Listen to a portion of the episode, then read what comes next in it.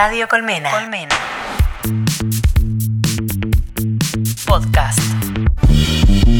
El momento más esperado del viernes a la noche. La llegada de la birra.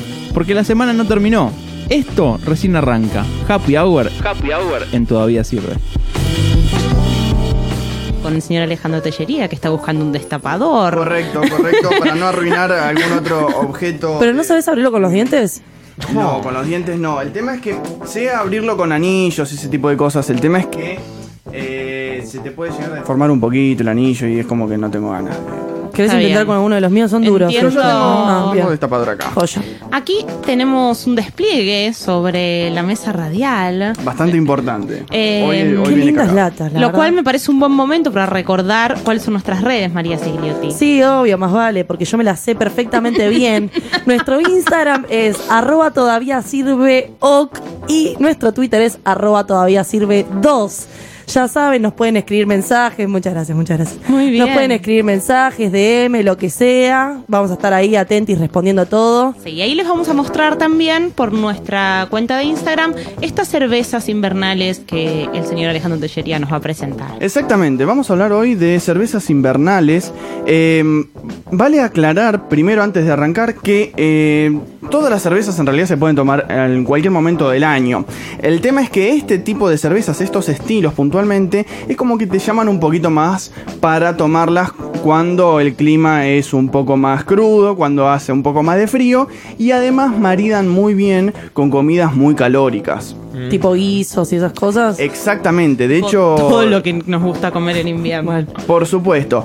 Hoy por hoy eh, hay un montón de estilos este, para hablar de, de invierno. De hecho, incluso hay eh, un estilo que es muy, muy interesante que se llaman eh, son Winter Ale, que son de Chris- Christmas Ale, que son cervezas de Navidad que nosotros acá tendríamos que utilizar cervezas bastante frescas, pero bueno, como Claro. el invierno allá en Europa, este, cae- la Navidad cae en invierno, bueno, eh, tenemos eh, cervezas que son bastante calóricas, que son eh, de, de Navidad, pero de todas Claro, formas... porque en realidad la Navidad hegemónica, vamos a decir que es invernal. A nosotros nos toca el lechón en verano. Claro, nosotros Claro. seguimos comiendo turrón. Sí, con yo en realidad relaciono 40 directamente la Navidad bueno. con, con el frío. Bueno, yo soy Es fueguina, así que. Sí, bueno, en María es... es eh, La nieve, Papá claro, Noel. Las Ella, la señorita vacaciones, nació en. Ushuaia, con lo cual tenemos al- tiene alguna lógica que se hace así. Claro, bueno, de todas formas, eh, hoy acá traje cuatro estilos de, de cuatro cervecerías distintas. Eh, vamos a arrancar primero hablando de una We Heavy de la cervecería Cuatro Jokers. Vamos a aprovechar para abrirla. Qué bien. A ver si tuve razón, porque yo dije que iban a ser birras espesas, Sí, morenas. sí, sí. Van a ser, no sé si todas morenas, pero sí van a ser este, bastante oscuritas. Acá está Lolo en las redes. Uf. Vean lo que es esta espuma, ¿no? Esta es una We Heavy, es una cerveza que tiene 7,9% de alcohol, 30 IBUs, es de la cervecería 4 Jokers. Eh, Quieren ir, eh, voy, voy pasando, digamos, así, a, a mi izquierda al señor Testino para que vaya probándola. Eh, es un es- un- una cerveza de tipo escocesa, eh, obviamente se llama la Pequeña Fuerte. La olí y es un postre, onda, pasas al rumbo, Muy ponele, bien, una cosa así. Muy bien, la idea es que justamente tiene que dar ese tipo de notas, ¿sí? Es una cerveza maltosa, una cerveza dulce, que te da justamente idea de una, una, una sugestión, por así decirlo, a, a postre, ¿no? A pasas, eh, a compota, también puede dar. eh, es bastante alcohólica, Muy fuerte. fuerte, pero con poco lúpulo. Sí, con poco verdad. lúpulo. ¿Cuánta más- graduación alcohólica tiene? 7,9 eh, 7,9 este, por Ah. ciento de alcohol. Sí, sí. Mm. No es un poquito alta, pero tampoco tanto. ¿sí? Y me acuerdo cuando había estado acá el señor este. Pagano. ¿Cómo? Hay una fruta acá. ¿Una?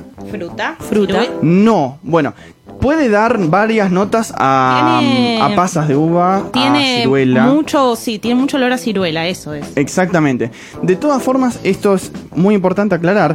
Esta cerveza puntualmente de 4 Jokers Está buena, muy buena. no tiene ningún tipo de agregado, ¿sí? O sea, tiene agua, lúpulo, malta y levadura, ¿sí? Todas esas notas que ustedes sienten de pasas de uva, de ciruelas, eh, notas a caramelo de postre, eh, un poquito quizás de café también, porque tiene alguna, Sí. alguna malta más, más, más tostadita, eh, nueces, responden a una combinación justamente de maltas y de levadura que te dan esta, esta idea de que le puedes sentir varias cosas. Incluso, O sea, solo con, la, solo con la combinación de esas cosas que acabas de mencionar genera la sensación del café. Exactamente, exactamente. De hecho, voy a volver a pasarla. Yo esta ya la, la- la probé en su momento eh, y la recuerdo. La voy a volver a pasar para que la prueben. Fíjense si pueden llegar a sentir además un pequeño dulcecito muy de fondo, como si fuese dulce de leche, como si tuviese dulce de leche. ¿Se acuerdan cuando trajiste la de chocotorta? Exacto. Esa. Es- esa era bastante más amarga era. que esta. Sí, esta yo no la siento tan amarga en realidad. Claro, no, no, no. La idea es que justamente esta puntualmente es más bien una cerveza dulce. ¿Sí? Del dulce de leche te la voy a deber. Sí, Perdona no, la verdad. Pero... Bueno, no, quizás no como dulce de leche o quizás como O un sea, Sí caramelito. El caramelo sí. sí le siento ese gusto dulce. Claro. Pero, con- pero más suave, digo, eh, con la textura de la, del- de, la lengua, en la textura de la lengua Sí. queda eh, algo dulce. Ese, ese- esa sensación se llama diacetilo, que te da una sensación parecida a la manteca, que en muchas otras cervezas este sería un defecto, pero bueno, eh, puntualmente en esta cerveza puede llegar a ser algo buscado, Claro. como una pequeña nota de diacetilo. Eh, la verdad que es un birrón. eh, la verdad que es una Wii Heavy bien. eh, yo hablé con, con, con la Brewmaster, quien, es que, quien, la hace. Y es una. Realmente doy fe de que es una Wii Heavy de, de manual. O sea, uno abre el manual del BJCP y averigua cómo es una Wii Heavy y posta que tiene esta, estas notas. Además, ha sido una cerveza premiada eh, en la Copa América de Cervezas. Así que la verdad que es un, un birrón, una de las cervezas posiblemente más recomendadas por ahí para, para este invierno. ¿Con qué la podemos este, llegar a, a acompañar? Bueno, bien Mary había dicho con guisos. Un locro. Sí, yo agregaría también algún, algún asado con una carne al horno. eh, puntualmente cordero. Un hambre. Sí, un hambre, hermano. Sí. Un hambre. Ya cuando dijiste cordero no- ya no pude tolerarlo más. Un hambre. Unas empanadas salteñas, ¿no es cierto? Podría llegar a ser, eh, no sé si, pero tendría que no ser tan picante, porque después vamos a probar algunas cervezas que por ahí con algo más picante pueden llegar a maridar bastante mejor. Eh, también puedo agregar este guiso de lentejas. Sin duda, Bien me parece que con esto. Y mm, dentro de los postres me parece que budines, tortas, bizcochuelos, bizcochuelo de vainilla puntualmente, algo que no sea tampoco tan empalagoso, pero sí que Una tarde, ponele. Una tarde de, de birra y torta. Igual debería, claro, eso es una combinación que nunca, nunca hice, ¿no? Algo, una cosa dulce, así como un budín, una torta con birra. El otro día cuando fue, este, ¿qué fue? El día, el día del padre, fue hace poco, eh, fui a, a la casa de, de- de mi suegro y en el postre yo peleé una birra y, ah, nunca comí un postre con una birra, eh, prueba, pum, y mirá que bien que combina, eh. Qué riquito, mira. Quedaste, quedaste muy De repente bien. dejamos un mate. Tengo una costumbre añeja ya, que casi desde, desde la infancia, de mezclar dulce, salado, dulce, salado. Entonces, como que sí, he, he tomado cerveza y comido torta. Y bueno, pero chocolate. la cerveza no es salada. No, pero me da más, la verdad, Más para las me da fritas. más para una cena.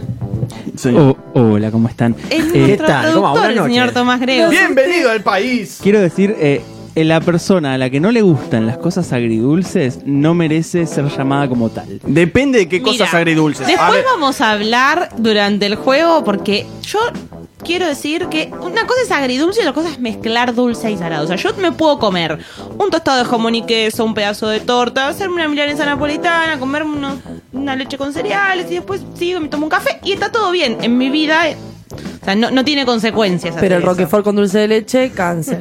Cancel. Claro, claro, O sea, cerdo con ciruelas, cancel. yo lo banco.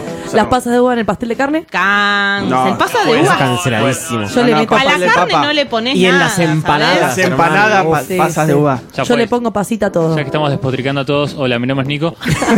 Eh, no, no. Pasas- Bienvenido al país. Gracias. Pasas de uva a todo lo que tenga carne, empanadas, pastel de papas, Va. todo lo que sí. No. Van a, Gracias. van a No, yo echar digo del sí. país Yo le al pongo señor pasita a todo. No, Nicolás. pero eso me parece una Igual- falta de respeto poner una pasa de uva en empanada, me parece. Yo que- Quiero aviso. tomar la palabra. Bot sí a las empanadas de ciruela y panceta.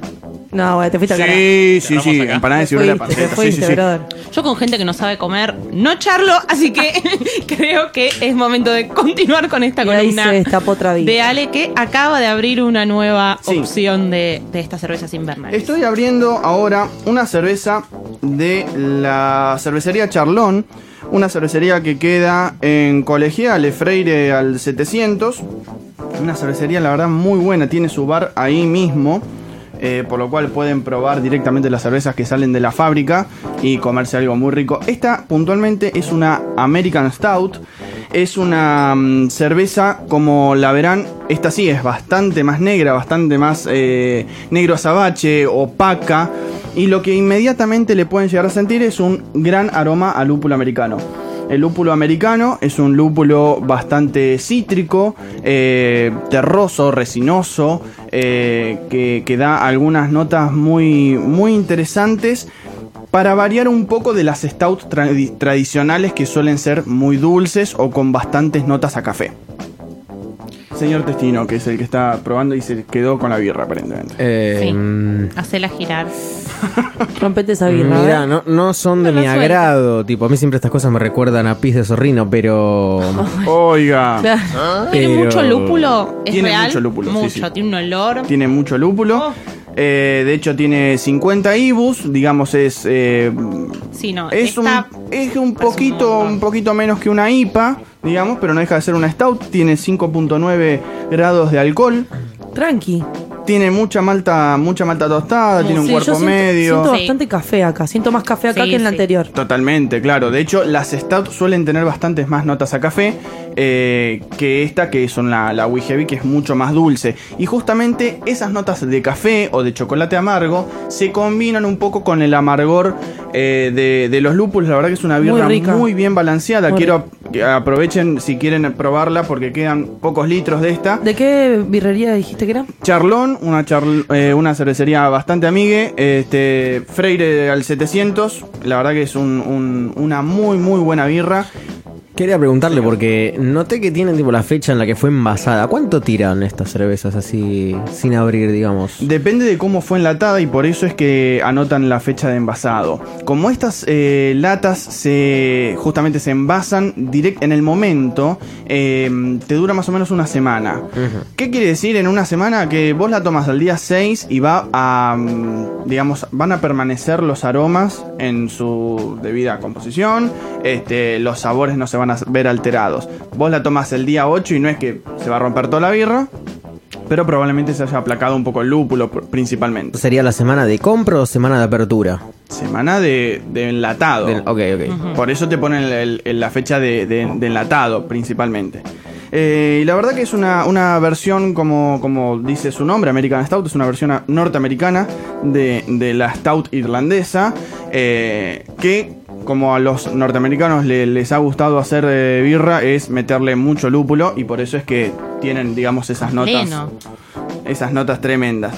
Voy a abrir, antes de, de ir pasar a la, a la otra cerveza que es justamente una Imperial Stout, comparten digamos la raíz eh, Stout de, de, esta, de estas cervezas. Eh, ¿Con qué se puede maridar justamente esta, esta birra? Eh, la de Charlón es una birra bastante dúctil, digamos, si bien es una, una birra de invierno. eh, la verdad que podés comerla con todo tipo de carnes. Yo me lo imagino, ¿sabes con qué? Con fondue de queso. Bueno, justamente con cheddar, con gouda, eh, con parmesano Hmm. combina muy bien. Todo lo que sea queso picante. Justamente me, me reservaba la- las comidas picantes para esta birra, porque justamente todo lo que sea lúpulo amargo corta bien el picante. Sí, te lo aplaca. Totalmente. Y después, bueno, postres que por ahí no se- sean de chocolate, pero que no sean tan amargos, tanta, perdón, tan empalagosos. Ajá. O sea, em, brownies, este, o bizcochuelos de chocolate Amargo. tranca. Claro, eso va a combinar muy bien. Y para amargo, justamente ahora les quiero servir esta birra que es impresionante. Esta es una Imperial Stout de la cervecería Die Eisenbruck. Sirviendo birras nunca Tiene la consistencia de un licor, para que se Bueno. Sí, es un tía Maruca. Está espeso, te digo, Eh, che. Esta birra Para mí es la mejor Imperial Stout del país. Perdón. Grim. Sí, Está más negro que mi alma eso.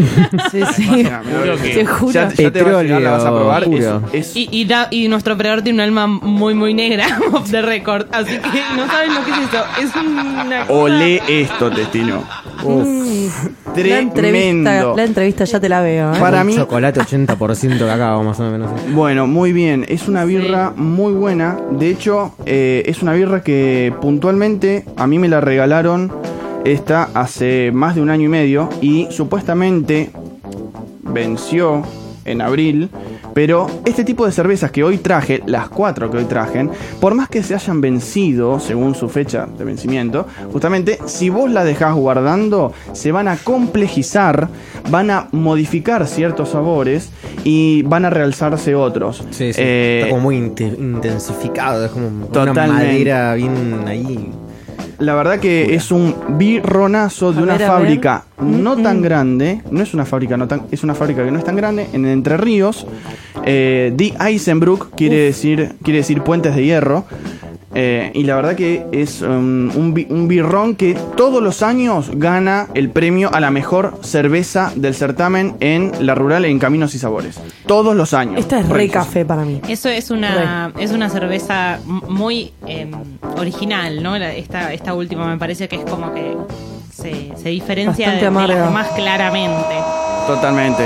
¿Hay noticias? Muy bien. Dos 2 a 0, Argentina contra Venezuela estaría pasando a los cuartos de final de la, A la Copa. semi, a la semi. Está, estaría, claro, estaría superando los cuartos de final. La- y la Imperial Stout. A la, sí, sí, no, bueno, no más todo, gay. chicos. yo. Claro. Acá tengo gente que toma, come, me pregunta una cosa. Bueno. Se descontrola el programa, bueno. Imagínate con esta birra que tiene 12% de alcohol. Con ¿no? razón. Imag- Ya mirás, mirás la, la crema, digamos, la espuma que tiene. Es una espuma bien cremosa, marrón, tirando Sí. a canela. Esta se puede combinar tranquilamente, ahí sí, con postres. No sé si la aconsejaría tanto como una birra con comida, eh, con comida, digamos, de cena, qué sé yo, pero sí con, con, con postres. Y vamos a, rapidísimo, a ir a la última, una, cerveza una, una cerveza de Birtec. Una eh, Barley Wine, la favorita me parece del señor Grego, o una de las favoritas, ¿es verdad? Yo te he visto eh, tomar Barley Wine. Hola, ¿cómo están? Eh, yo soy. Ya, saludaste, más- capo, Me disculpame. gusta saludar, Bueno. déjame saludar. Eh, soy productor, déjenme saludar. Eh, lo único que, que voy a decir, me gustan mucho más las rojas. A mí no es tanto la Barley Wine, pero es cierto que la primera birra artesanal que probé fue una Barley Wine en, en su momento. Mira. En cierta cervecería marplatense que tiene sucursales acá en, en- en la ciudad de Buenos Que hemos Aires. ido juntos a la inauguración de una, exactamente. Eh, bueno, como verán, Barley Wine, un vino de cebada, tiene más perfil a un vino. eh, es una cerveza con una carbonatación de media media baja, o sea, tiene muchos perfiles a vino. Y la verdad que es un ideal para acompañar carnes al horno, cerdo, guisos, este, pastas con salsas picantes, salsas fuertes. La verdad que es un, un birronazo. Eh, la verdad que para este invierno, estas cuatro recomendadas por lejos. ¿Te pega más si mezclas, si mezclas tantas birras? ¿Te pega más? Eh, más o menos. Vamos entonces, ahora sí, luego de estas recomendaciones, le vamos a contar a la gente que en nuestras redes Todavía sirve OK en Instagram y todavía sirve 2 en Twitter. Ah, van a, van a poder estar viendo estas cuatro cervezas invernales que nos recomendaba. Va Ale en esta columna eh, semanal maravillosa. Radio Colmena. Colmena. Podcast. www.radiocolmena.com